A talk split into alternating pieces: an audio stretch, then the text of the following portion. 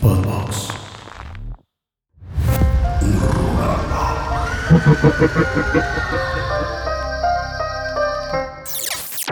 Saludos. Bienvenidos amigos a este nuevo programa de Horrorama. Mike, te iba a preguntar cómo estás, pero sé que estás en chinga, cara. Ando, ando así en el estrés. Así Estás así de, ajá. Me bajé del, del Uber y así brinqué al, al- a nuestro set. Sí, tiene- Mike tiene escasos dos minutos que entró a, a grabar aquí a las bonitas oficinas de Podbox ubicadas en la colonia Condesa.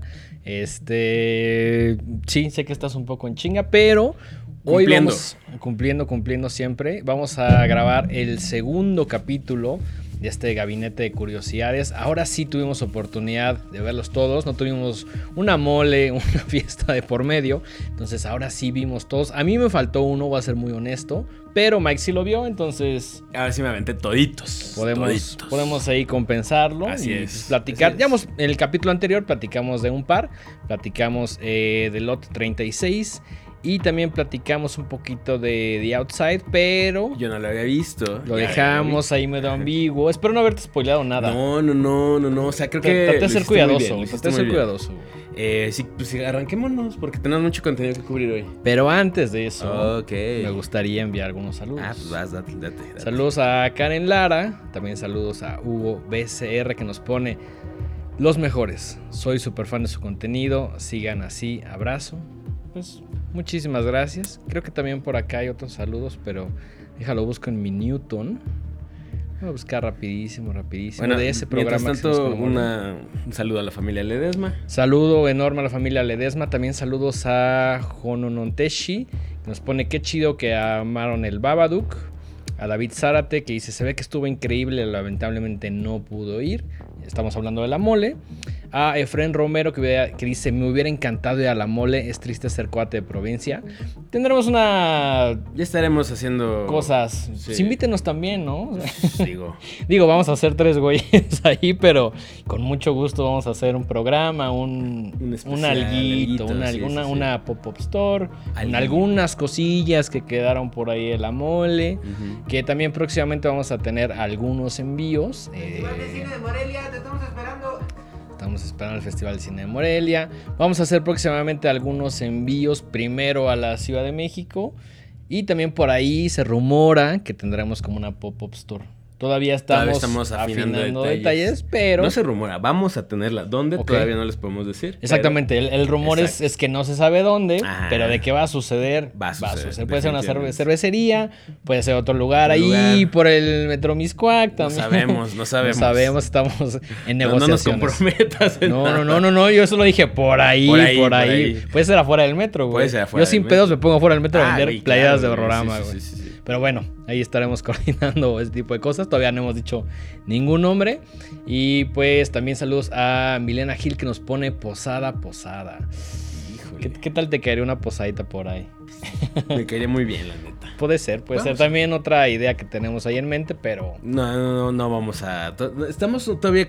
Yo me estoy todavía bajando del rush del. So- sobre todo porque tu semana de eventos todavía no termina. No, hoy, hoy se acaba. Hoy se acaba. hoy se hoy acaba, Mi, mi semana. De, o sea, El sido- viernes pasado se acaba.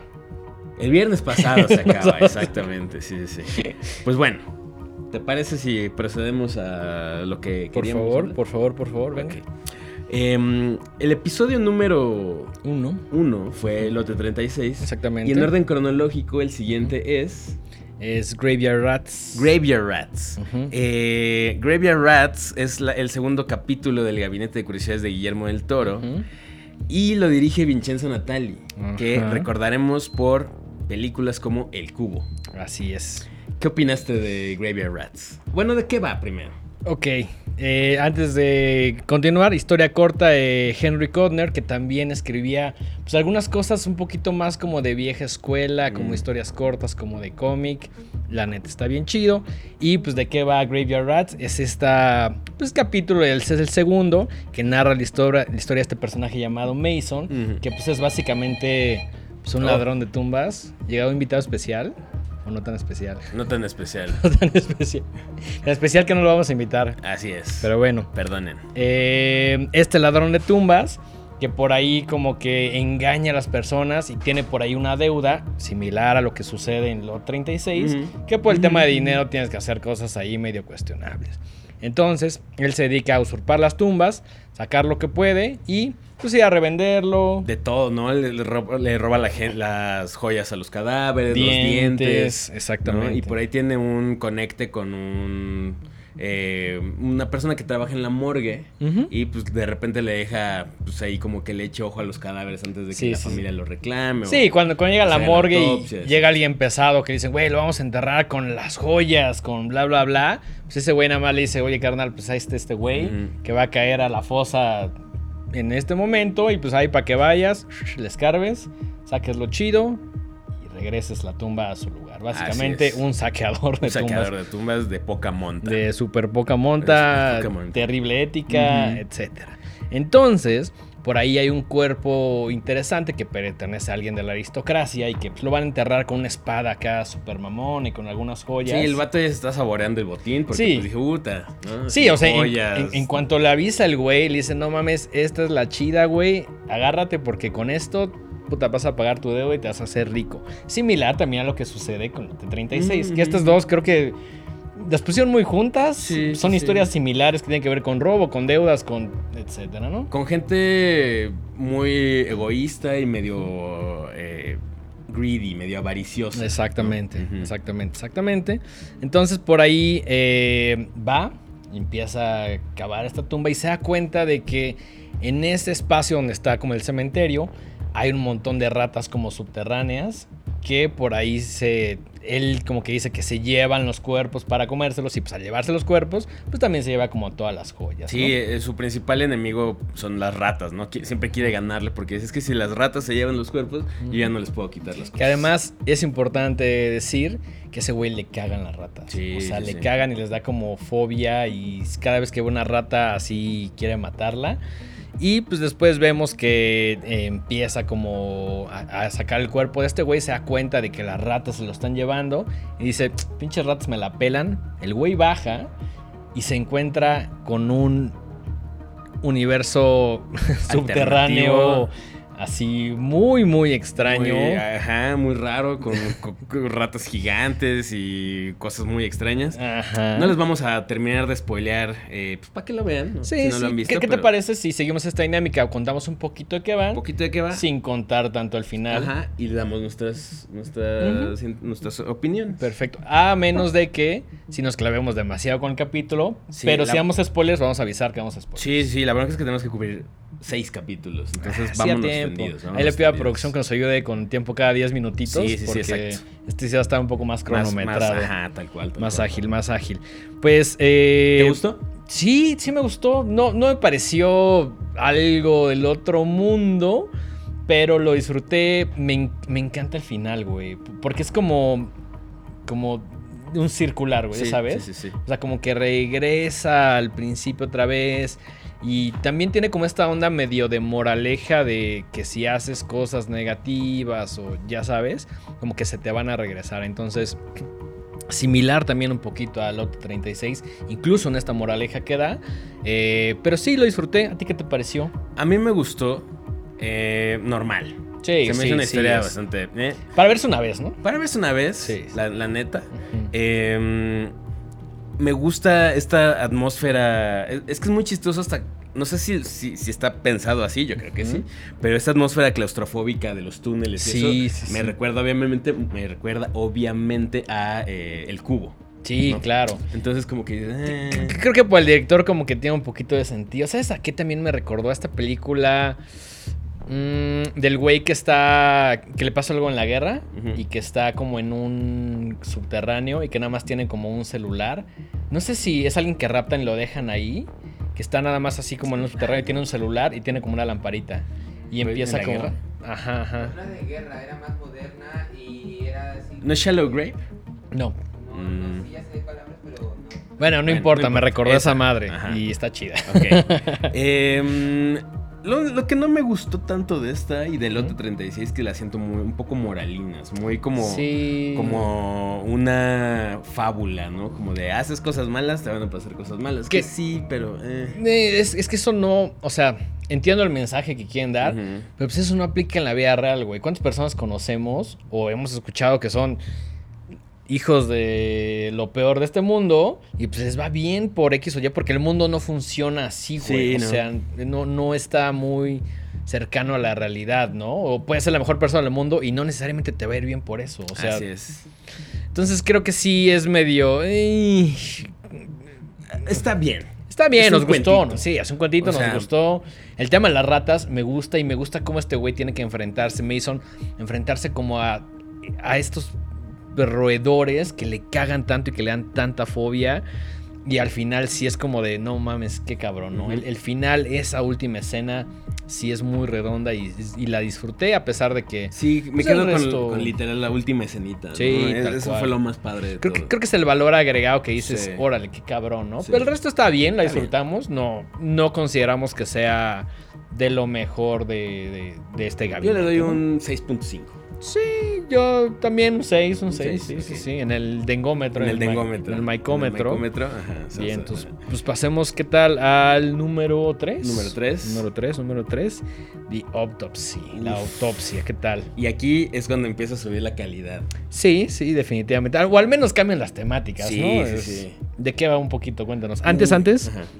eh, dirigida por David Pryor, Ujú. historia de Michael Shea. Sí. David Pryor que tiene por ahí esa película que se llama The Empty Man. Muy recomendable, bastante, bastante chida. ¿De qué va? Híjole, es, es una historia un poquito compleja en su narrativa, pero creo, que no- es, creo que es de la más que tienes que poner atención. No es una historia así compleja que digas, güey, no estoy entendiendo nada. Pero sí tienes que ponerle un poquito más atención que las otras. Empieza con eh, una serie de eh, desapariciones, ¿no? No es cierto, empieza, en, un- Empieza en, un- en el- en una mina. En la mina, En una mina. con una explosión. Sí, sí, sí, sí, una explosión y entonces llega un, eh, un- forense a examinar los, los cuerpos. El doctor Carl Winters. Ajá, ajá. Y ahí es donde te empiezan a, a- a- a narrar hacia atrás. ¿no? Y te cuentan la historia de un minero que desaparece y de repente un día vuelve a aparecer, pero con otra personalidad. Exactamente, ya muy cambiado. Ya muy cambiado. Como que dicen sí es, pero no es. Como que es un tema ahí medio extraño. Y pues le piden al- a, a Winters, al doctor, que además parece, padece de cáncer, que por ahí les ayude con la autopsia de este güey, ¿no? Así es. Eso, eso que mencionas de que padece cáncer es un punto muy importante que luego sale. Yo creo que toda esta este, capítulo eh, es como un pretexto justo para hablar del cáncer a través de otro tipo de cosas, del cáncer, de la enfermedad, de cómo es tener una enfermedad ah, Terminal. terminal, ¿no? Es, Claro. Creo que es un poquito como la analogía en este capítulo. Em, y bueno, a grandes rasgos lo que nos quieren decir es que hay una raza de alienígenas que llegaron a través de, de un meteorito muy panspermicamente y pues están apoderándose de los cuerpos. Exactamente. Em, me gusta mucho cómo se va desarrollando la historia. Es, es- no, no diría que es lenta, pero va subiéndole eh, poco a poco el, el Sí, volumen. es- eso es algo como muy chingón que yo la verdad es que lo vi un poquito de noche. No me estaba quedando dormido, pero sí decía, híjole, creo que debía haber visto en otro, esto en otro horario. Pero la última parte, la parte de la autopsia, sí está sí, muy sí. cabrona. El, el llegar a ella y entiendo como el tema de crear la atención y contar la historia y prepararte para ese momento cúspide, creo que está padre, pero a mí me costó un poquito de trabajo. Como que yo quería ya luego, luego el, el- el putazo, pero creo que sí hace una buena labor en ir construyendo y al final decirte esto es lo que tienes que ver al final porque es como el, el clímax de la historia y también visualmente es lo más atractivo. ¿no? Sí, y lo que decíamos en el capítulo anterior, eh, esta onda de tienes una hora para desarrollar Mm, sí, sí, una sí, historia. sí. ¿Cómo- ¿Qué vas a hacer? ¿Cómo le vas a hacer? Y, y acá siento que la desarrollan durante unos. Si el capítulo dura alrededor de una hora, desarrollan como en 45, güey. Ujú. Y los últimos 15 son así, pum, güey.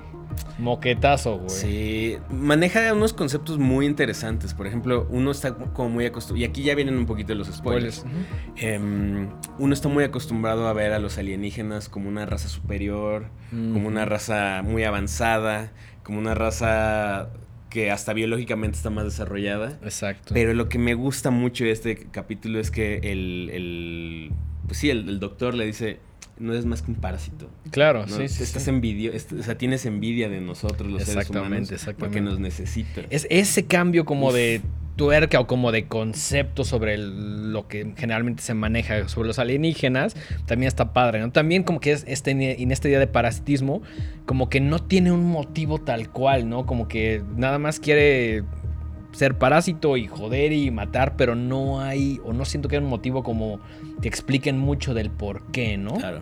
Sí, sí, sí. Eh, pues yo creo que es- está después de las primeras dos. Aquí dije, ok. ya. Sí, aquí, aquí es donde ya le metieron segunda, ¿no? Sí, sí, sí, sí, sí, ya, sí. ya. Y yo creo que le pongo un 7.5 en el Sí. maicómetro. Un, sí, sí, sí. Yo también un, un 7, 7.5 porque sí me tarda en construir.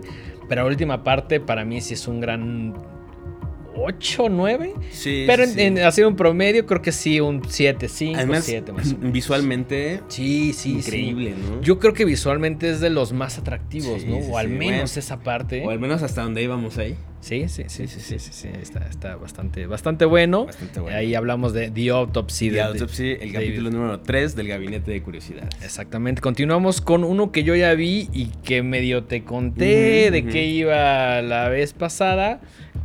Eh, dirigido por nada más y nada menos que Ana, Ana Lilia Mirpur, de, de un webcómic Ujú. de Emily Carroll, que eso me pareció como bastante interesante porque pues, generalmente se adaptan cuentos, sobre todo en esta an- antología, pero de webcómics creo que yo no había visto una adaptación y me parece un formato interesante que a veces mm, no dices, bueno, no tengo los recursos para sacarlo en físico, pero voy a sacar un webcómic y también escrito por una mujer que se llama Emily, lo cual tiene chido, ¿no? mucho sentido Sí. porque lo dirige también otra mujer que tiene películas que nos gustan. Sí, y lo que decías del webcómic está muy chido porque justo ya es el do it yourself, pero que potencialmente puede volverse un exitazo. ¿no? Puede volverse parte del gabinete. Sí, sí, sí. Yo esperaría que a Emily Carroll con, eh, eh, con esta visión del toro y con esta como adaptación, pues le vaya un poquito mejor y, y si en un momento se puede que ya sea algo físico, ¿no? Que no o que se la jalen para otros proyectos. Sí, o, o que tomen más de sus historias, sí, sí, ¿no? Y que las dirijan mujeres, eso me parecería muy chingón, pero pues hasta ahorita está esta que se llama The Outside y que a mí personalmente me gustó muchísimo. Sí creo que está dentro de mi top Yo creo que también. 4 3. Sí.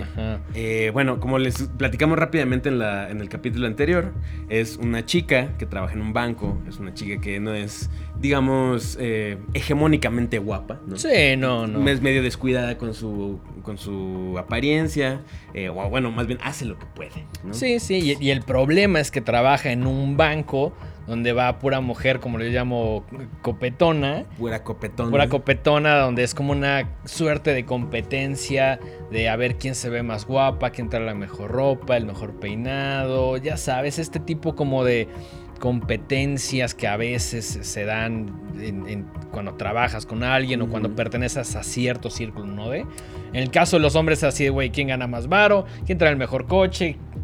Etcétera. Cosas así, y en caso de las mujeres son otras cosas que se ven en este capítulo. Así es. Em, posteriormente están en la época navideña y la invitan a una comida, cena con intercambio de regalos. Está Así onda del es. Secret Santa. Y ella, además de ser, eh, pues de trabajar en este banco, pues le gusta la taxidermia. Exactamente. Entonces se le hace una excelente idea regalarle un pato disecado a la anfitriona. Exactamente, ¿No? que, que ella incluso se ve como por ahí lo está cazando, eh, que le está quitando como el relleno, poniéndole otras cosas, adornándolo. Ella en su casa tiene alguna taxidermia que se ve muy bonita y pues para ella es como un regalo chingón, es como algo que, Que ella hizo. que yo, yo casé, yo hice, yo por ahí estuve como medio moldeando, pues una basecita y es un buen regalo, sería un gran regalo para nosotros, Sí, güey. sí, sí, sí, A mí me encantaría tener uno de esos. la Sí, yo solo por ahí tengo un conejo, pero esa es otra historia, esa es otra Yo tengo historia. bichos y cosas así en mi casa, pero bueno, no importa. Em, cabe mencionar que eh, esta chica se llama Karen. La chica se llama Stacy. Stacy tiene un esposo que es policía, Exactamente. ¿no? Y que me encanta el desarrollo de ese personaje. Ahorita vamos a hablar un poquito de eso. Pero ella frecuentemente lo, lo- le habla en las noches y le dice: Es que siento que hay alguien aquí en la casa, ¿no? Me incomoda. Bueno, ahorita volvemos a ese punto. Em, ¿Qué pasa? Entonces, estas chicas todas usan una crema que al parecer es milagrosa y te rejuvenece y te estira la piel y... Crema te- que, que descubren porque la anfitriona le dice, tengo cremas para todas, ¿no? Y algunas dicen como, sí, ya lo he usado y los resultados son increíbles, la piel muy bonita y todo. Y esta morra en ese momento dice como, ah, pues güey, suena increíble, ¿no? Me la voy a poner, se la pone. Sí, se la ponen, pues yo también. Sí, y me voy a ver como estas mujeres tan guapas, ¿no? Mm. Entre grandes comillas. Y se la pone y le empieza a salir como urticaria, se empieza a Sí, ver como roja. Y le empieza a hacer una reacción. Sí, y piel. todas dicen como de, "Eh, pues a lo mejor no es para ti. Hasta que llega a su casa y dice, empieza a ver el anuncio de televisión, que a mí me encanta, y este sí es gran spoiler, cómo se rompe la pared con el TV host que vende esas madres, güey. Esa parte me encantó porque ahí es cuando dices, ella ya está perdiendo un poquito la cabeza y está viendo cosas que a lo mejor no son reales. Entonces el TV host, el presentador, le empieza a hablar y le dice como, oye, lo estás haciendo mal, tienes que comprarte más y ponerte un chingo. Y ella dice como, ah, pues si lo dice el güey en la tele, debe, ser, cierto. ¿No? Y, y justo le menciona una parte bien chida, bueno, no, no bien chida, pero bien fuerte que le dice, si te está doliendo es porque está funcionando. Sí, ¿no? eso está cabrón. Y ella como que dice, pues, pues sí, lo voy a hacer caso a este güey. Y por Pues sí. más roja e irritada que tenga la piel, le voy a seguir echando más, güey. Sí, y entonces empezamos a ver el descenso a Del la personaje, locura y la degradación de su físico paulatinamente. Y aquí es donde vuelve a, a aparecer de una manera muy interesante el personaje del esposo. Yo pensé al principio que iba a ser un esposo pues, mala onda. No, como que el güey a pesar de ser policía, parece un buen tipo, ¿no? Pues el- la quiere mucho. Sí, La sí, quiere sí. mucho y la apoya y se preocupa por ella. Y hay una parte muy chida donde le dice, es que tú no, o sea, para mí tú estás muy bien. O sea, es- te quiero por quien eres. Cu- Cuando empieza como a cambiar su personalidad y a obsesionarse tanto con este producto, con el, con el Halo Halo Glow, Glow. eh, él le dice como de, pues, tú no eres esta mujer, ¿no? A ti te gusta la taxidermia y te gustan las películas de terror y, y así me encantas, ¿no? No, no, no, no necesitas verte como estas compañías de trabajo muy prendiditas, ¿no? Y aquí pasa algo bien interesante. Que el amor le dice es que tú no entiendes. Eso está cabrón, Puta. ¿no? Es, es- es- es que esa perspectiva de tanto la escritora como la directora te plantean cosas Son que cosas tú y que yo tú y yo- como hombres Exacto, güey. Jamás lo vamos a entender jamás al 100%. creemos que podemos entenderlo, pero esa presión social que algunas mujeres pueden, bueno, yo creo que la mayoría, ¿no? En algún momento de su vida han sentido esa presión. La social. presión social, la presión de, de adaptarse o ser parte de ciertos pertenecer. estándares, a pertenecer a un grupo de personas, de estar en un trabajo feo que no te gusta, Así del es. hastío, del, del matrimonio, de la mercadotecnia, Sí. de la presión del autocuidado Son- todo son- el tiempo. es como demasiado bombardeo. Es ¿no? muchas cosas que creo que nunca vamos a terminar nosotros de No, no. 100%, No, que- difícilmente, difícilmente, porque Y por eso me encantó esta- este, este episodio. de alguna manera la sociedad está configurada así, ¿no? Entonces, ay, ponerte un poquito en los zapatos, dices, bueno, me he sentido un poquito así, pero no, no con este cúmulo de elementos que la están afectando tanto en su día a día y que se ve como el personaje empieza casi casi a perder la cabeza y a decir, no, no, no, es que yo tengo que usar esta crema, no, es que yo tengo que verme como ellas y tengo que, tengo que cambiar, ¿no? Ese es como algo muy cabrón, que, que- un sentimiento que digas, tengo que cambiar para esto, que a lo mejor no son los motivos pues, más adecuados, ¿no? No lo sabemos. No, No lo sabemos. No lo sabemos. Y entonces, esta chica le dice a su esposo, es que ¿por qué no te alegras por mí? Es- ya estoy cambiando, ya, estoy, ya me estoy convirtiendo en lo que siempre Sí, pero el esposo ser". nada más está sacado de pedo diciendo, pues siempre estuviste bien para mí, o sea, no necesitas cambiar ni ponerte esa crema súper maligna que él en algún momento le dice como, oye, Es que ya te está haciendo daño. Ajá, es ¿no? como, Te güey, ya tienes la piel así como casi, casi deshecha, que sea como Tarman, así ya sabes, güey. Y él le dice como, pues, güey, esto te, o sea, de una manera como muy educada le dice como, oye, güey, pues ya creo que tienes que parar porque... Y, y él siendo como tan buena onda, como que no llega y la regaña, como que no hay mucha pelea entre No, ellos, al contrario, ¿no? trata de ser comprensivo y todo. Y eso se me hizo un, un cambio de paradigma bien interesante porque Sí. uno esperaría que el típico esposo así... Sí, que este, tirara las cremas o la golpear o pasar ese tipo de cosas, pero él como que se convierte más en un observador de algo que no puede controlar. Ujú, exacto. Em, creo que ya no, no quisiera spoilearles demasiado. Ok, ok, ok. Es que sí hay... Es que hay unas cosas bien chidas. Pero a ver, platiquemos eh, sin decirlo del final. ¿Qué te parece el final? A mí me voló la puta A cabeza. mí me güey. encantó. Es que el, el final y cómo amarra todo lo que te lleva diciendo, cómo termina y el cambio que por fin logra es una cosa increíble, güey. O sea, Sin decir exactamente en qué eh, acaba, quisiera mencionar dos spoilers. Eh, spoiler alert. spoiler alert.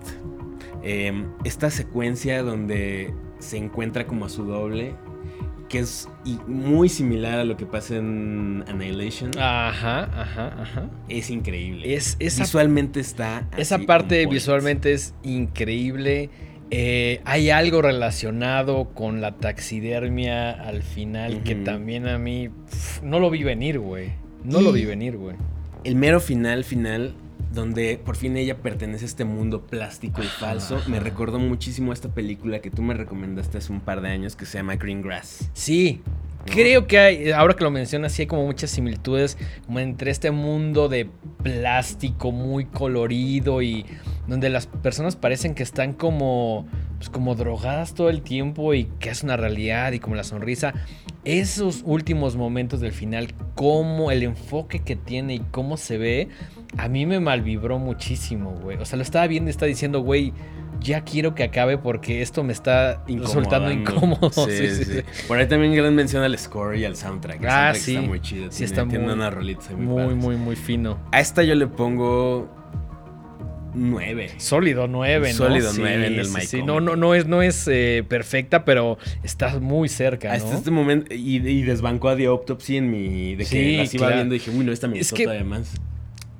Creo que esta me gustó porque, no, y no sé si tú la sentiste así como un tanto psicodélica. Sí. Como por los colores que tiene, por algunas temáticas, por... No, no sé de lentes y cámaras, pero se nota que estaban usando un, un lente que te hace este efecto como medio de ojo de pez. Sí, que se ve así como, como Ajá. redondo, ¿no? Y, también ayuda a incrementar esta sensación como de que está incómodo y que todo se ve muy extraño y muy falso. Y, y me encanta como el contraste de cómo se ve el banco y la casa que se ve como medio ochentera, que también está muy bonita.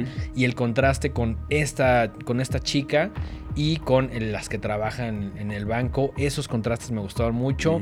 Sólido 9, ¿no? Sólido 9, sólido 9. Y. La, la- la que sigue es Pixman's Model. Ah. Yo no la vi, así que vas a tener que... Por favor, no spoileármela. Ok, voy a tratar de ser muy... Esta... Antójamela. Ok. Es, este yo tenía muchas ganas de verla porque está basada, es una de dos historias basadas en Lovecraft. cuentos de Lovecraft. Que tú eres muy fan. Yo, eh, eh, sí, a mí, para, para mí Lovecraft es muy importante porque fue como mi entrada al mundo de la lectura. Ok. ¿no? Entonces consumí mucho Lovecraft en una etapa de mi vida.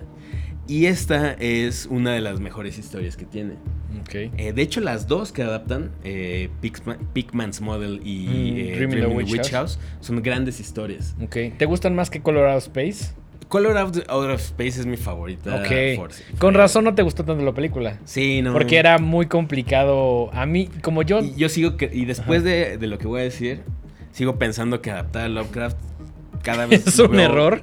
Sí, es muy complicado, es muy Mm, difícil. Creo que si eres muy purista de Lovecraft, sí. Sí, es muy purista de Lovecraft, sí. Yo, por ejemplo, vi Colorado Space y me mamó. Y después tú me recomendaste el cuento, lo compré en Amazon como por 50 pesos. Y sí entendí un poquito como las carencias que tiene la peli. Es que es mucho de, de imaginar. Sí, claro. No. Y es muy literal en la, en la película porque así es el cine, ¿no? Sí, sí, sí, sí.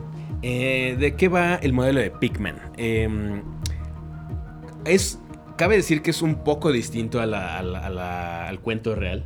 El cuento real es mucho más corto y aquí expanden mucho más como de lo- del universo de lo que está sucediendo. Esto está seteada, está ambientada en Boston en 1920 y tantos. Misma obra, digo, mismo año de publicación de ese cuento, 1926. Buen homenaje, ¿no? Sí, sí, sí. No, y además está lleno de, de referencias y de cositas así para los fans, ¿no? Por ahí mencionan este eh, la Universidad de Miskatonic, eh, que ocurre en Arkham, ¿no? Son este tipo de cosas. guiños. Ajá, Son guiños a el universo Lovecraftiano.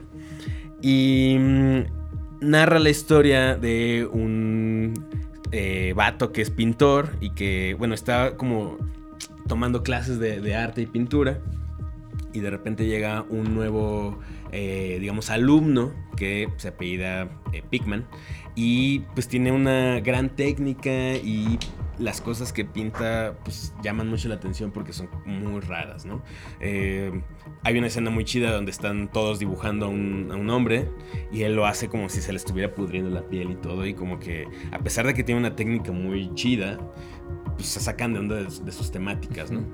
Eh, se empieza a ser amigo del protagonista y lo invita a su casa y le muestra como sus, sus obras y se da cuenta que tiene unas cosas ahí que dices, chale, pues de dónde, qué, qué te fumaste, ¿no? Sí, Para- claro, claro. para- Como demasiado diferente. Ajá, ok, ok, ok. ajá, ajá.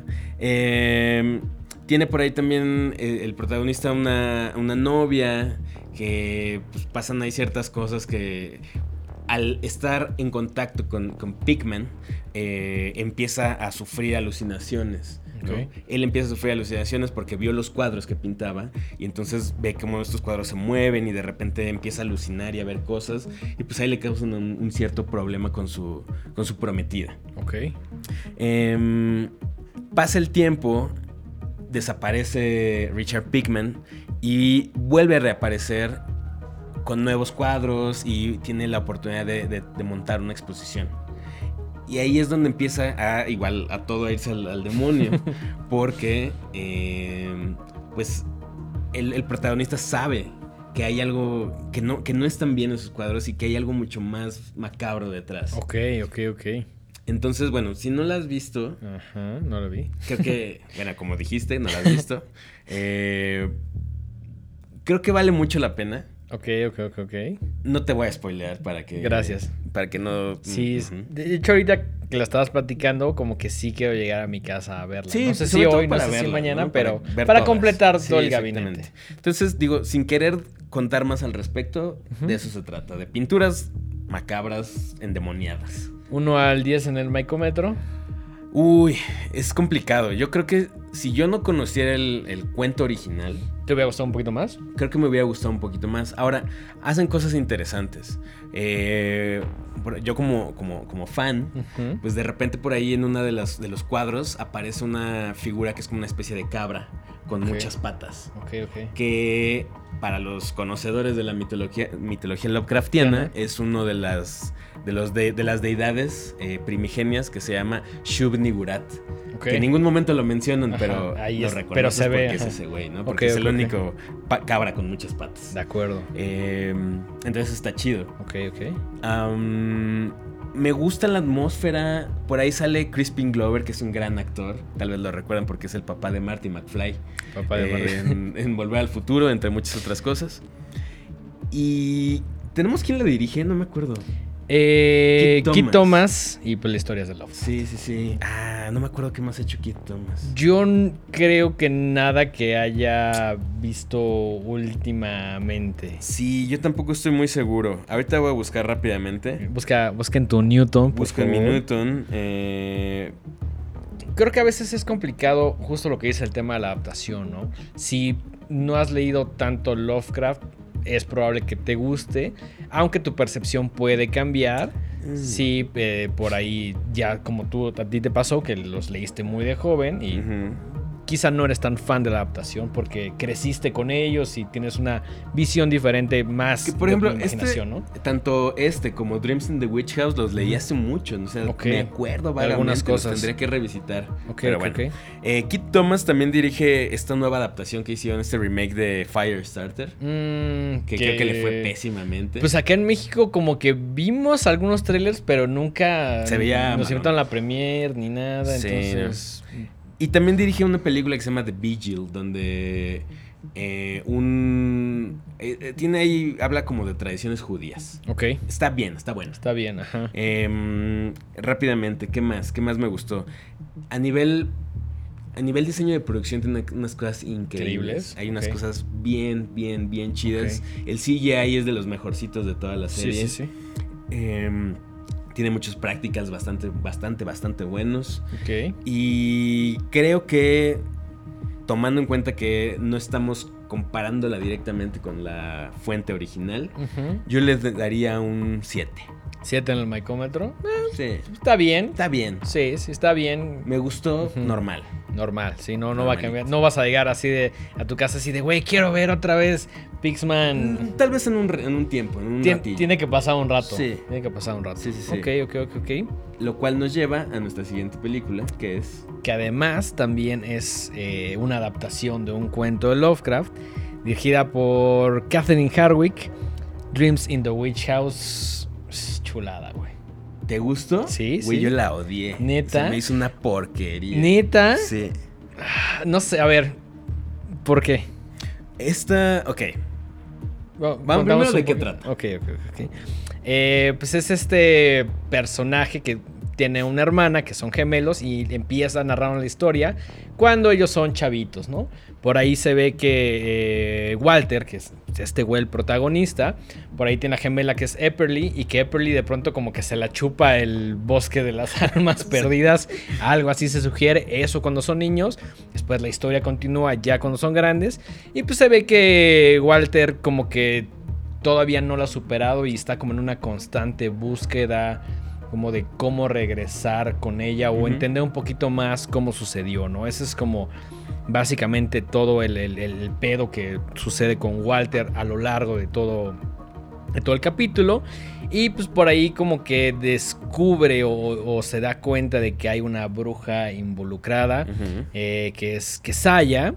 Y mm, por ahí como que eh, se da cuenta de que para conectar con el más allá tiene que echarse pues, una como pocioncita ahí. Un, un- un líquido ahí medio loco. co- Como en un crack house de la época, ¿no? Donde hay como gente ahí un como... fumadero de opio. Ajá, estos- sí, sí, sí. Porque está ambientada también en esta época, pues no sé, como de la revolución industrial. Ah, ajá, todos tienen así como boinita y Sí, ya sabes. Sí, como muy este Charles Dickens. Ajá, ¿no? sí, sí se ve como algo de Dickens.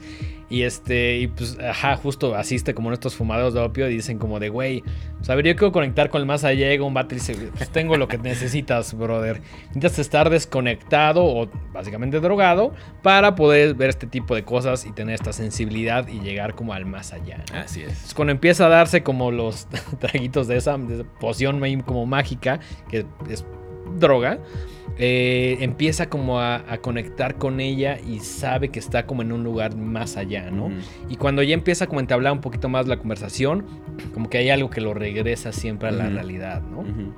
Entonces, eh, ahí como que empieza con el tema como de la bruja, que es Kesaya, y encuentra como una casa y alguien le dice como de, güey, yo tengo como estas pinturas que predicen un poquito las cosas que van a pasar, ¿no?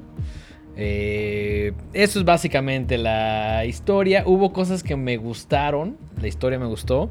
La parte de Jenkins Brown, que es la rata, la odié. Esa, esa madre. Todo lo bien que está la bruja, todo lo bien que está Kesaya. La rata del personaje de Jenkins Brown me pareció terrible, güey. En, en cuanto a cómo se ve, no en cuanto a concepto, güey. Uy, no sé. A mí siento que de todas las historias, esta es la más débil. ¿Sí De crees? Todas. A mí, a mi parecer. Y es que siento que el tono cambia mucho en comparación con todas las demás. Ok. Y la siento más en el terreno de la fantasía oscura que del terror. De acuerdo. Esto no es necesariamente algo malo. No, no, no. Sin embargo, yo creo que aquí está tan mal llevada la historia. ¿Sí? Ahí yo la odié. Así dije, qué, qué basura. Sí, Yo sí. solo pensé que so- el tema de la rata y cómo se veía, me parece, sí me pareció lamentable. Porque parece más como un experimento que salió mal que algo. No sé, hubiera preferido que sea una rata normal que sí tuviera la voz de este güey, etcétera. Eh, la parte final que también involucra a Jenkins a la rata me gustó muchísimo, güey. Mm, no sé. Encima está protagonizada por Rupert Grint, que pues recordamos Como uno de los Weasley, güey. uno de los Weasley de Harry Potter. Así es, así es. Y eso, no sé, o sea, siento que me seguía llevando como a este universo más Harry mágico. Potter, sí. Era, siento que era como una historia para niños. mm, no sé. Tiene un tono un poco más, no quiero decir juguetón, pero menos serio. La, la que el dirección resto. tampoco me gustó. Ok. Por ahí de repente oportunidades que pudieron estéticamente estar mejor aprovechadas, siento que no, no, no llegan. ¿El a- personaje que Saya la bruja no te gustó? A mí me Pues encantó. normal, güey, así. O sea, bien, o sea, a nivel de cómo está resuelto visualmente está bien, pero su personaje no se me hizo nada interesante. Como que da un- eso es cierto, como que no ahondan tanto en los personajes, principalmente en los que Como que aparecen. nada más no está los- ahí y, y es mala porque es mala y ya, o sea, no. Sí, sí, en- entiendo ese punto. A mí sí me gustó. No es algo que llegue a mi casa así como, güey, quiero verlo otra vez. Igual tiene que pasar un rato. Y pues para mí es un 6. Para mí sí es un 5.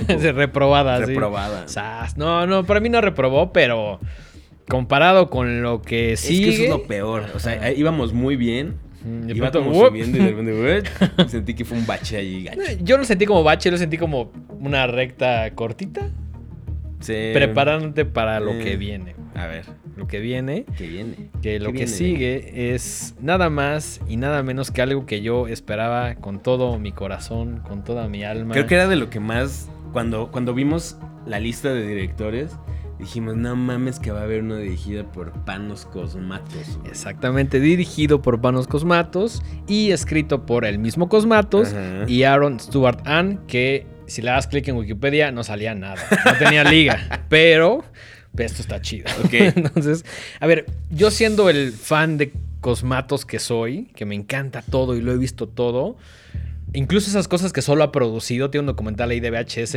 bastante cagado, me gustaría que tú hablaras de ella. Ok. Es una historia muy sencilla y por- creo que por eso me encanta. Que además sale por ahí, eh, está protagonizada por Eric Andre, que está chido verlo en este papel como serio. Sí, sí. Él, él se dedica a hacer básicamente comedia. Este, tiene el Eric Andre Show. También sale por ahí en Jackass. Eh, es un tipo divertido. Tiene una película que salió en Netflix.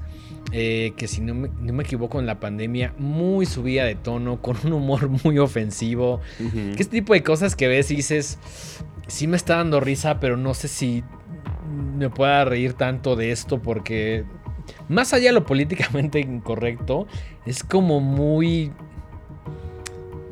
No sé, es, es un humor como...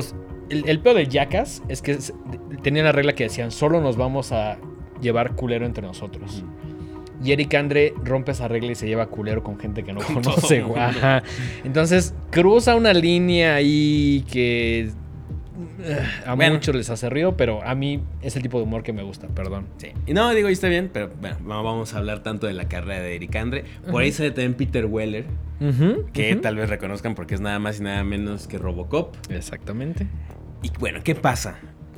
Un millonario, que es este mismo Peter Weller, reúne... Lionel Lassiter. Lionel Lassiter reúne en su casa, en su mansión, a un grupo bastante raro de personas. Está eh, un productor musical, que es este Eric Andre. Exactamente. También por ahí está Charlotte, que se dedica un poquito más como a la investigación del fenómeno extraterrestre. Y es astrofísica. y es astrofísica. También está Guy Landon, que pues, es el escritor. Y Thor Reinhardt, que es un psíquico ahí. Una especie ¿no? de psíquico, ¿no? Ajá. Toda la película está ambientada en 1989. No, Sí. se- 81 o 79, 79. 79. 79, sí, sí, sí.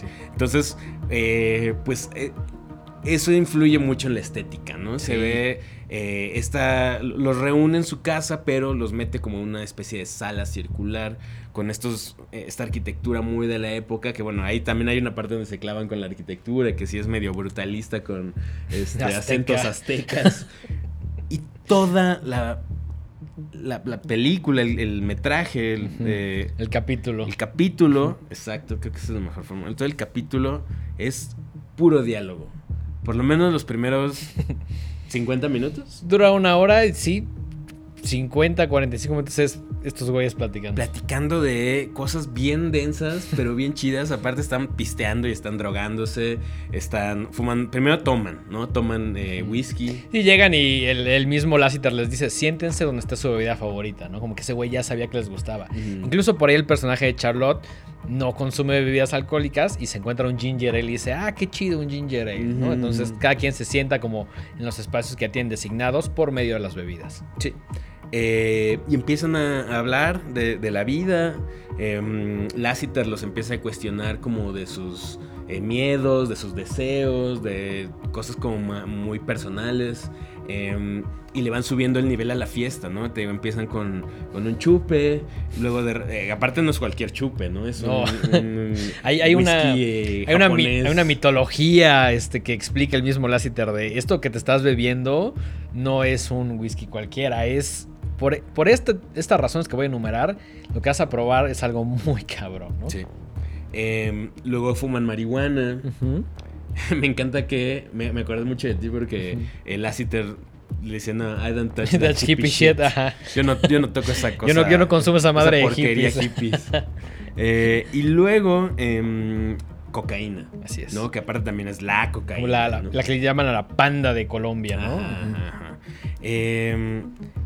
Y únicamente lo que ves a lo largo de estos 50 minutos es como eh, los está confrontando y les hace preguntas incómodas, eh, los, los- los presiona y nunca sabes exactamente para qué.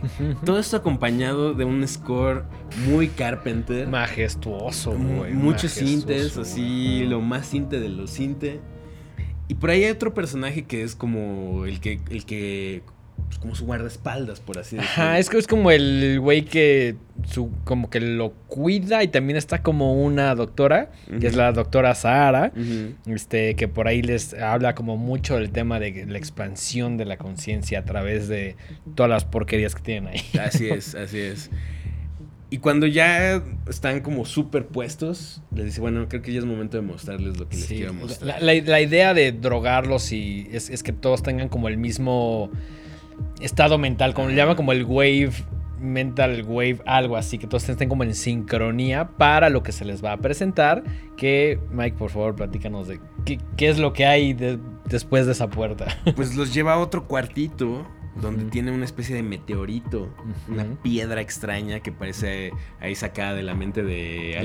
Lovecraft. Giger, más bien, También. ¿no? Es una mezcla entre un chingo de Es cosas. una mezcla muy rara y es de un color negro brillante, y se ve medio orgánica, pero al mismo tiempo no. Unos dicen, "Esta es una pinche piedra, otros dicen, no, es que trae otra onda. Y Eric Andro está fume y fume y le está diciendo, no fumes aquí. Y el vato Sí, fume. y que el no vato así de, aquí". güey, vale, pito, estoy fumando. Ajá. Y de repente todo se va al demonio. Todo se va al demonio y empieza a irse al demonio porque empiezan a sentir como una energía que los como que los presiona, ¿no? Como que los altera mucho, pero no es algo que puedan como ver, como que nada más sienten esta energía tan fuerte y empiezan a pasar cosas como ya muy extrañas ahí. Sí, ya no les vamos a decir que, en qué acaba, pero wow. Qué experiencia, qué cosa tan chida, qué, Sí, sí, qué- sí, qué locura, qué muy en la onda de, o sea, si ya vieron, digo, ya le hemos platicado mil veces, pero si ya vieron Mandy, si ya vieron Beyond the Black Beyond Rainbow. Black Rainbow, está esta onda como como muy psicodélica, muy sensorial, medio contemplativa, pero malvibrante al mismo tiempo. Como muy oscura también, ¿no? Oscura. Con un chingo de referencias a esa época como de los 80.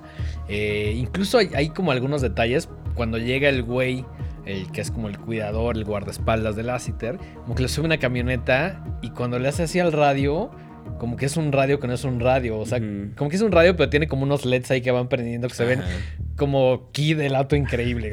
o sea, que no tiene sentido, pero pues que es una referencia a esa estética como muy ochentera y, y muy análoga, ¿no?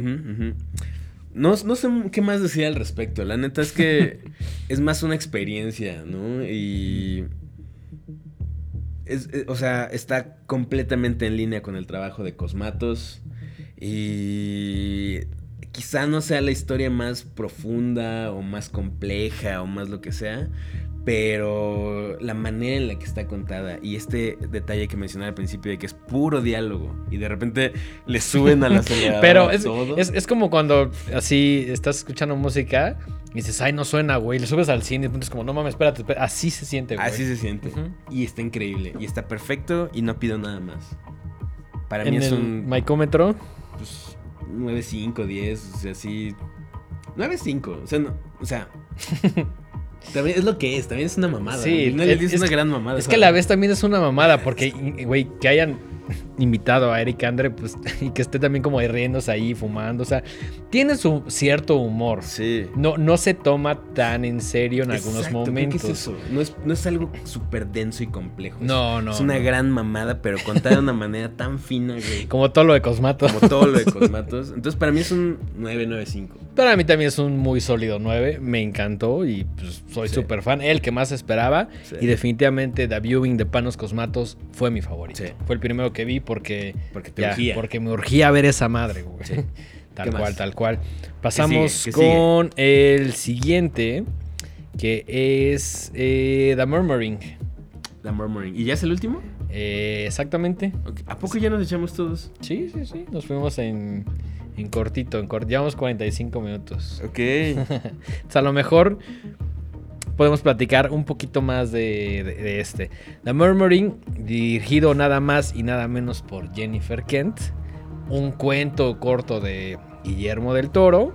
Y recordemos que Jennifer Kent hizo en 2014 Babado. De Babadook. Que somos grandes fans. por ahí una película muy chida que se llama The Nightingale. Que salió después, ¿no? Sí, salió después. Y que es, no es de terror, pero ¿Está híjole, es una película poderosa. Ok, así, ok, ok, ok. Fuerte. De venganza y, y etcétera. Muy, muy chida. Vale mucho la pena. Vean The Nightingale también. Que no es exactamente terror, pero podría considerarse parte del universo horrorama. Nada más porque nos gusta ser completistas y ver toda la filmografía de algún director, etcétera. ¿no? Exactamente. Esto nos da una perspectiva un poquito más chida de todos, aunque no sea estrictamente terror. ¿no? Exactamente. Te ayuda a entender mejor las cosas. Eh, capítulo 8, The Murmuring. Eh, antes de eh, hablar un poquito de nuestras opiniones, ¿quieres platicar de qué va? Sí, Esta- Esta pareja llamada Nancy y Edgar, que me recordó mucho al capítulo 4, que es justamente el de eh, The Outs. Sí, sí, sí, sí. Eh, son unos ornitólogos, ¿no? Están investigando ahí eh, un- el comportamiento de una ave en específica que se llama... Se me olvidó. Se me olvidó a mí Ajá. también, no, no sé exactamente. Pero, pero que dicen que tiene como una conexión directa con la prehistoria, ¿no? Sí, sí, sí. Y que tiene... eh, Es de este...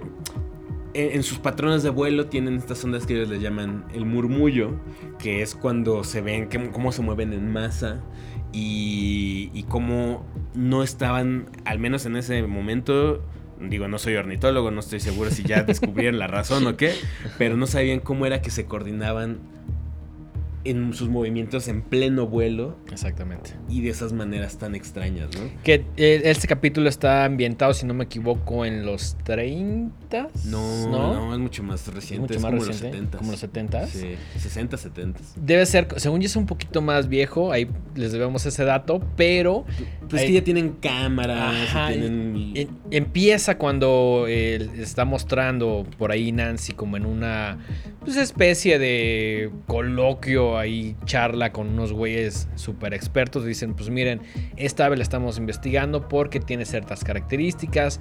Vean cómo vuela, cuando hay un depredador, por ahí crean ciertas formas, eh, cómo van volando. La verdad es que está bastante padre toda la investigación que hacen, muy clavadas. Y por ahí uno de los güeyes que va les regala una, bueno, dona a la ciencia una, una cámara que dice, güey, esto va a ser de gran ayuda porque vamos a entender un poquito más el comportamiento en específico de esta especie.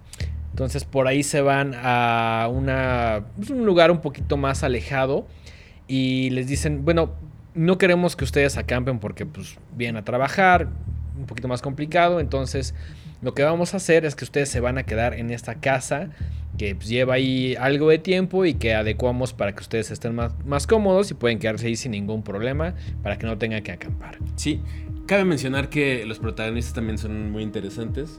Por ahí tenemos a Andrew Lincoln, que lo recordamos porque es el protagonista de... Digo, ya, ya no seguí viendo The Walking Dead, pero es el, pues, el protagonista por lo menos de las primeras ocho temporadas. Edgar Bradley Ajá. Edgar Bradley. es el nombre del personaje. Ah, sí, sí, sí, yo pensé que en The Walking Dead. No, no, no, no. No, The Walking Dead yo vi dos temporadas y luego Sí, no. se volvió una novela culera, güey. Se ve una novela con zombies. Eh, y la chica, eh, Nancy. Es la mamá en The Babadook. Ok. Entonces ahí. Está la conexión. Ajá, está la Que además es importante decir que esta pareja eh, no te lo Davis. no, no te lo dicen tal cual, pero perdieron a una hija que se llamaba Eva, que se sugiere que por ahí tenía algunos meses, que algo sucedió y que perdieron a, a la bebé, ¿no? Entonces esto es importante para, el- para lo que sigue a continuación. Se, se empieza a volver un drama eh, muy interesante porque están tan clavados en su investigación que lo utilizan como una especie de salida para evitar confrontar la pérdida. ¿no? Esto no lo dicen al principio, pero es muy evidente que es porque perdieron a un hijo. No te lo quieren decir. Creo que está medio... Se, se sobreentiende Sí, ¿no? sí, que sí, tuvieron una tragedia y que es esa la tragedia. Y entonces cuando están en esta casa, en esta casa vieja, eh, Nancy empieza a experimentar visiones, empieza a sentir escuchar, cosas. Escuchar cosas en la investigación, ¿no? Por ahí tienen como un reel to reel, muy a la Evil Dead, güey. Ujú. Que por ahí graban ciertos sonidos, lo están escuchando y ella empieza como a darse cuenta de que ya no solo es este sonido de la naturaleza y las aves que están investigando, sino que hay otras cosas ahí que ella está escuchando que eh, el, otro personaje, Edgar, como que dice, güey, esto...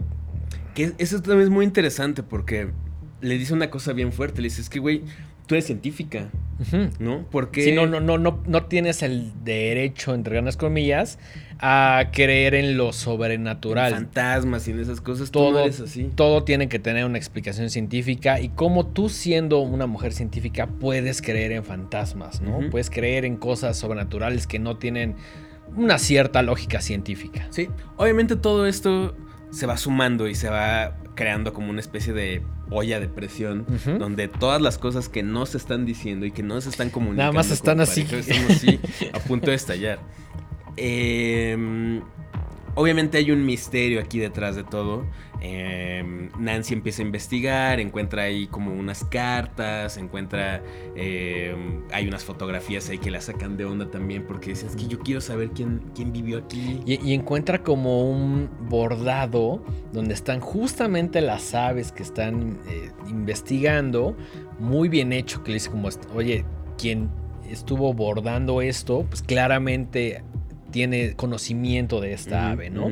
Y también con algo muy importante que es la palabra freedom. Sí. Que eh, cada vez que le preguntan a Nancy de por qué estudias a las aves, ella lo refiere o, o explica que es como por el tema de libertad, ¿no? Es. es. como de, güey, lo más cabrón que puedes hacer es volar y las aves tienen como pues, esta idea, este concepto de que pueden hacer lo que quieran y muy ligado a la libertad, ¿no? Entonces, para ella esta palabra es muy importante porque es básicamente su motivo para estudiar a todas las aves, ¿no? Sí, sí, sí. Em, es una historia clásica de fantasmas, ¿no? De, de pérdida. Eh, de, hay cosas de maternidad también Sí. que están muy exploradas últimamente en el cine de terror. Sobre Eh, todo en, eh, si lo comparamos un poquito con Babadook. En Babadook es la historia de, de esta madre que tiene la relación con el chavito. Y aquí es un poquito más igual la historia de una madre que acaba de pues, tener una pérdida bastante trágica con la relación de Edgar que es el esposo. ¿no? Acá ya no es el hijo, pero creo que en general Jennifer Kent sí aborda mucho el tema de la relación como... En, en un primer círculo, ¿no? Sí. Como eh, eh, yo puede ser hijo, puede ser el esposo, pero sí siento que eh, The Murmuring es. mm, como que la base sí es eh, una relación de pareja, ¿no? Sí, totalmente de acuerdo. Em, a mí se me hizo muy fina. Sí, Se- sí. Jennifer tiene una maestría. Tiene unas tomas increíbles de cuando están en la naturaleza grabando ahí a, los, a las aves y Sí. todo. Por ahí hubo un recursillo que no me encantó, que es el de la, de la mamá que se le aparece. Sí, eso se ve chaquetón. Estuvo medio chaquetón, Ajá. creo que pudo haber estado mejor resuelto, Ay. menos explícito. Se aparecen dos personajes que básicamente es una madre y un chavito. Eh, cuando se sugiere que están por la casa o que ella los empieza como a ver, me gusta.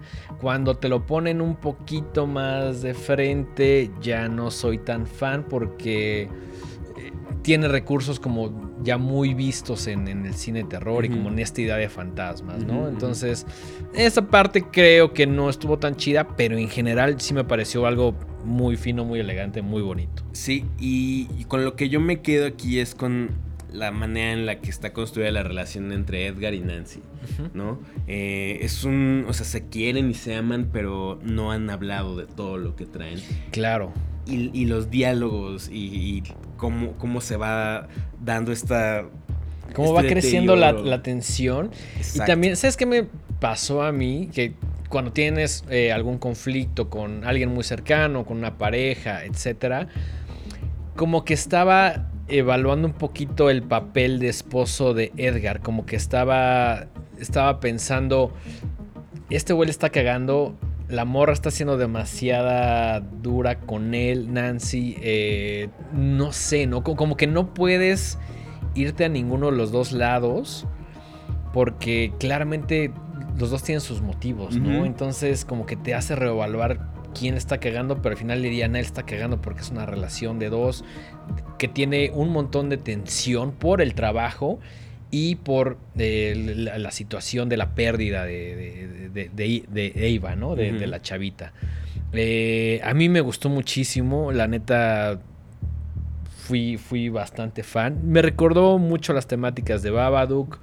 eh, la frase, no, no, no les queremos contar al final, pero la frase que dice Nancy al final es, para mí es lo que hace valer todo lo que acabas de ver en una hora, ¿no? Sí. Es, es muy fuerte el desenlace que tiene, ¿no? Me Sí. encanta, me encanta, güey. sí. Entonces, eh, conclusión, ¿qué opinaste de esta? No sabemos si va a haber otra temporada, yo esperaría que sí. Estaría, estaría padre y ahí te va. Ahora sí creo que no me molestaría ver nombres obvios. Un claro. Ari Aster, un Jordan Peele. Sí, por ahí le alcanza al Señor del Toro. Que yo creo que estos, todos estos directores, como un poquito más contemporáneos, o los que han hecho ese horrible término llamado terror elevado los últimos 10 años, pues conocen el trabajo del toro, muy probablemente crecieron con él. Pues, ¿cómo le vas a decir que no a Don Memo? güey? Sí, claro, por ahí una Julia Ducournau estaría chido Sí, también. uff, güey, uno de Julia Ducournau estaría al menos jodido en la cabeza. güey. Señor Memo, si está viendo esto, ahí háganos caso. Y si Le- pone a Julia Ducournau, diga, "Ah, es que lo vi en. Ajá, así como, oye, estos güeyes tienen una buena idea. Un Ari Aster, un Ducournau, un Jordan Peele. Sí, sí, sí.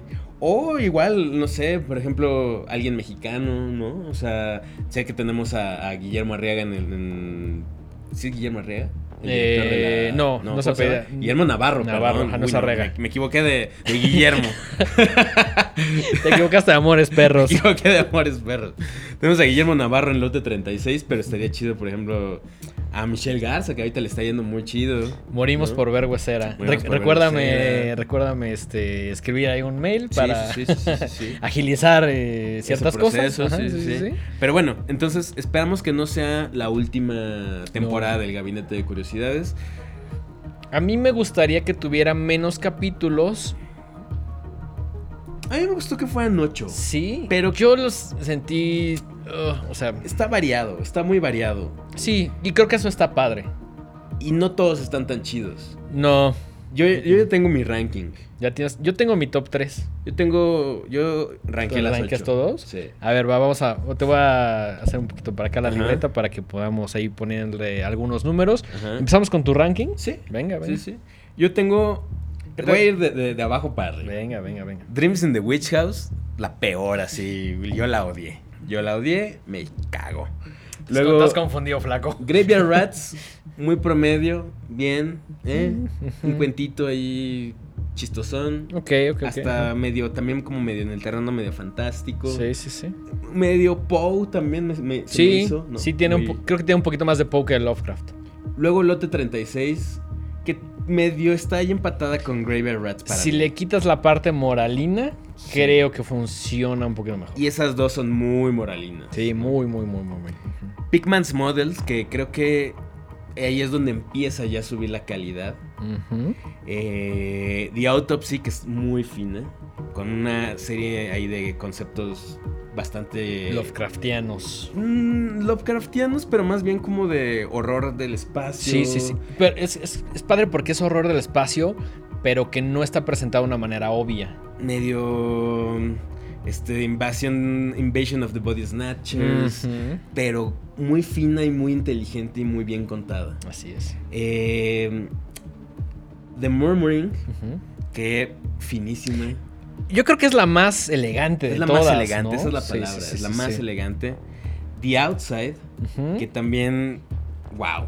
Es que The Outside, es compleja. en cuanto a concepto, en cuanto a cómo se ve, en cuanto a las temáticas que tiene, es muy atractiva, ¿no? Creo que si eres mujer, puedes conectar un poquito más. Nosotros conectamos, nos gustó, pero creo que por la directora, por la historia, por las temáticas, alude más a, a un público femenino, ¿no? Que Sí. seguramente tendrá otra perspectiva de, de- de esta, de este capítulo, ¿no? Por ahí también tiene como su temática de body horror. Sí, sí, sí. Ah, muy, Es- muy esa esa muy, parte de. No quiero spoilear, no está un chingo de cremas. Esa parte. Sí. uf, Y por último, The Viewing de Panos Cosmatos. Cosa finísima, loca y muy de nicho.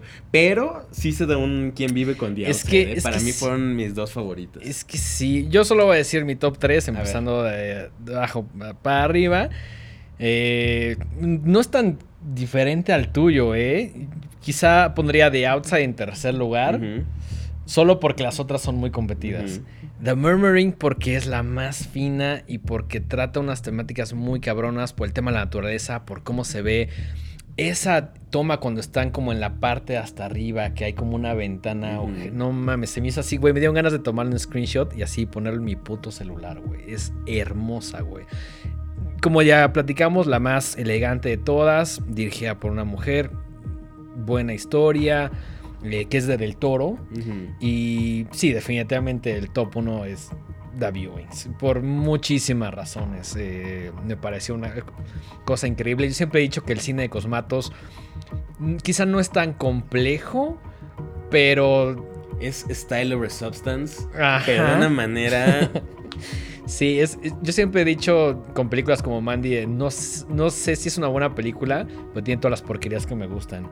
Y The Viewing tiene todas las porquerías que me gustan. Entonces por eso se me hizo muy, muy chida. Definitivamente mi top 1.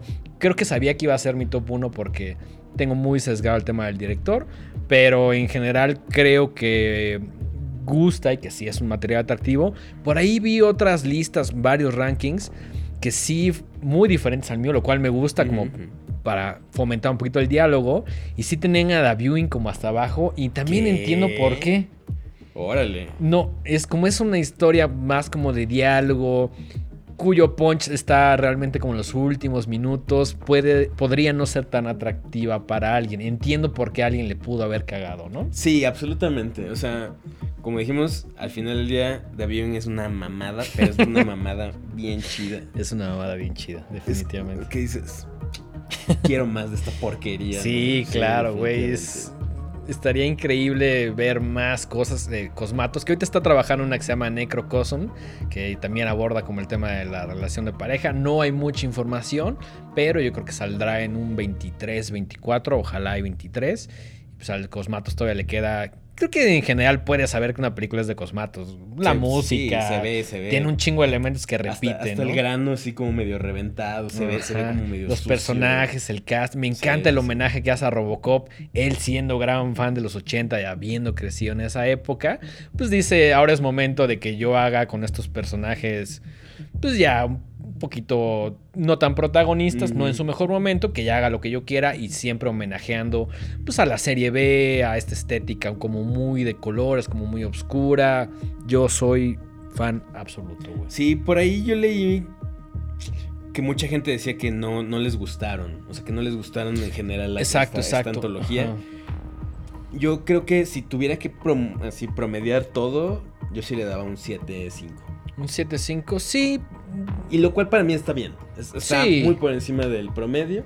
Y me, da- me deja con ganas de querer más y con ganas de que ojalá no tarde mucho hasta que vuelva a ver. Ojalá que cada año sacaran en, en estas fechas. Eso sería increíble, ¿no? Que, que vayan nueva, con diferentes sí. temporadas, diferentes directores, que además hay un chingo de dónde agarrar, ¿no? Y no todos son estrictamente directores de terror, pero yo creo que el señor del Toro como que sí fue muy cuidadoso en, en, número uno, en incluir mujeres, porque vivimos en un mundo de hombres, es la realidad, pero también agarrando nombres no tan obvios para yo jamás... Incluso en algún momento escribí un tuit así como, señor de Tolo, ¿qué opina de Mandy? ¿No? Y pues ya, obviamente nunca me respondió. Pero una vez, dato curioso, le pregunté diario a um, Alejandro Jodorowsky qué opina de una película. No me acuerdo cuál era. Y me dijo, solo te voy a responder porque ibas chingando un montón de tiempo. y me respondió y, y ya, pero estuvo cagado. Me despertaba y siempre le escribía, ¿qué opinas de esto? ¿Qué opinas de esto? Hasta que le cagué la madre al señor y me respondió. A lo mejor podemos hacer lo mismo. Sigan sus sueños, amigos. Chinguen a alguien hasta que le responde. Es la única manera de alcanzar ciertas cosas. Pero bueno, yo por ahí le pregunté, no me dijo, pero creo que me lo contó todo eligiendo eh, eh, para que estuviera en the viewing, ¿no? Entonces, muy satisfecho. Yo también le daría a todo el gabinete un... Sí, un 7, 7.5 porque hay unas que son de 9 y hay unas que por ahí son como 6, Sí, Entonces, si sacamos un, sacamos un promedio. Oye, lo odiaste, La ¿verdad? odié con todo mi ser. Yo no di ninguna, pero. Entonces, sí, nuestro veredicto es: está bien, está chingón. Hay algunas que sí considero. pues, no sé si un must, pero sí un trabajo bastante sólido que creo que es de lo mejor del. Que, que algunos capítulos sí son de lo mejor del año, al menos para sí, mí, ¿no? sí, sí, absolutamente. Aunque no los tratemos como película porque no lo son, sí son materiales que yo voy a decir en mi top del año, así de, güey, esta madre me encantó, ¿no? Así es. Creo que con esto podemos ir cerrando este capítulo, mi Así queridísimo es, Dengue. así es. Eh, recuérdanos tus redes y las redes de este programa, por favor. Redes sociales mías, las personales, arroba el dengue, ahí estoy en Twitter y en Instagram. Cualquier comentario, quejo, sugerencia, ahí se les atiende.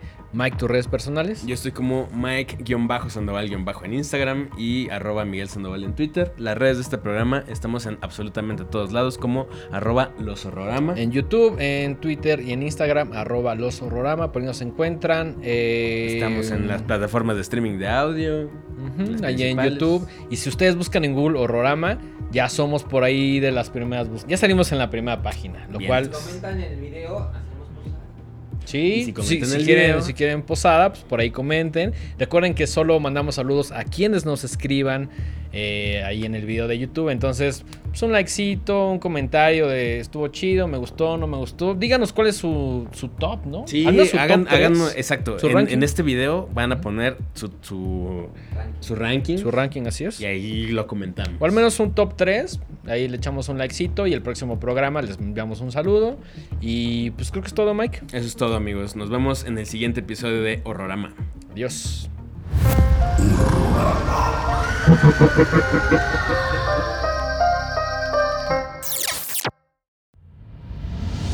Esto fue una producción original de Podbox. Suscríbete y escúchanos en todas las plataformas de podcast.